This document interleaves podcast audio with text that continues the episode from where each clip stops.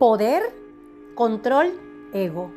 A veces necesitamos tener el control sobre personas o situaciones. Esto simplemente para poder esconder nuestras carencias.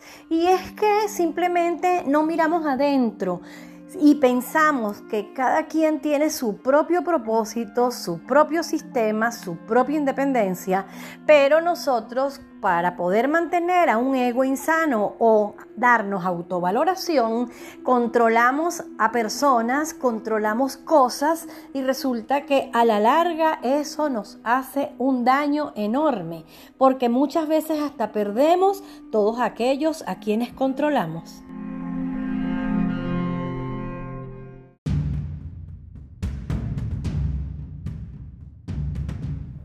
Ejercer control sobre otros o sobre situaciones que nos rodean, al final termina desgastándonos, porque la energía que perdemos en algo que muchas veces no depende de nosotros mismos es demasiada exagerada.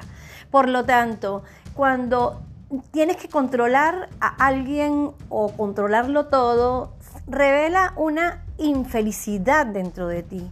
Porque es muy difícil mantener el control sobre otras personas y que las cosas salgan exactamente como las queremos.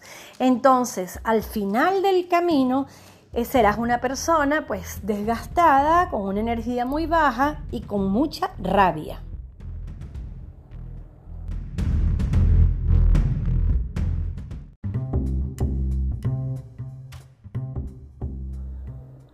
Tienes un minuto para poder reflexionar el por qué realmente tú tienes que ejercer presión y control sobre los demás o sobre todas las situaciones.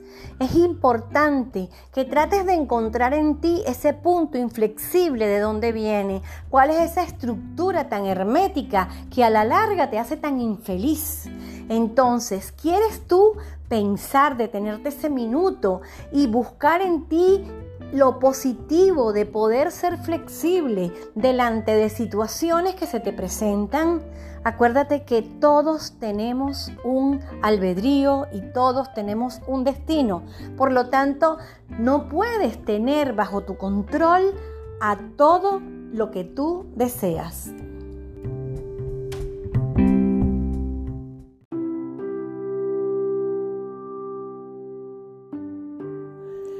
Los consultorios, hospitales y terapias intensivas están llenas de personas frustradas que han querido ejercer un control de todo lo que tienen a su alrededor. Y al final, ¿qué pasa? Es imposible poder controlar todo porque somos humanamente imperfectos y todos y todo es imperfecto. Por lo tanto, buscar la perfección solamente como un concepto que tenemos nosotros preconcebido, pues nos lleva a amargarnos, a estado de tristezas, a estado de estrés absoluto y conduce muchas veces en enfermedades o en un infarto.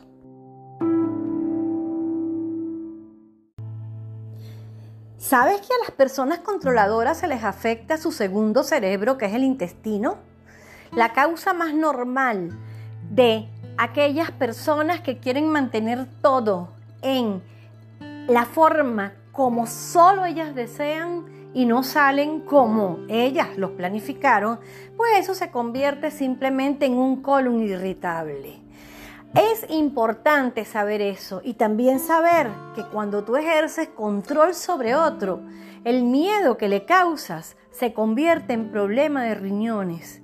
Así que somos causantes de nuestras enfermedades y las de otras personas. Fíjate bien en el daño que te puedes estar haciendo a ti o a otros. ¿No vale la pena acaso ser feliz?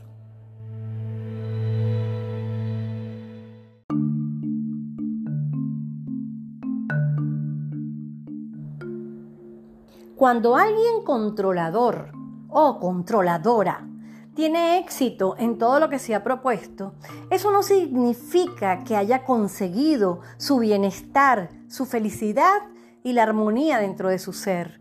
No, es imposible, es imposible que una persona que esté constantemente con ese pensamiento y ese juego de ajedrez de mover mis piezas de tal forma que todo quede perfecto y que nada se me escape ni nadie se salga de lo que yo impongo, esto simplemente pues causa un desgaste enorme y conduce cuando no logras lo que tú quieres en rabia. Y la rabia te da azúcar en la sangre.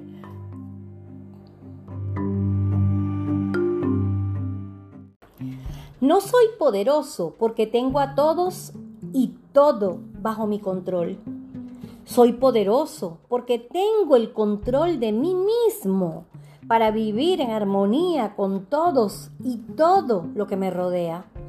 Mi capacidad de control está puesta en la determinación de ser cónsono con mi felicidad y con mi bienestar propio y también con el bienestar de los demás.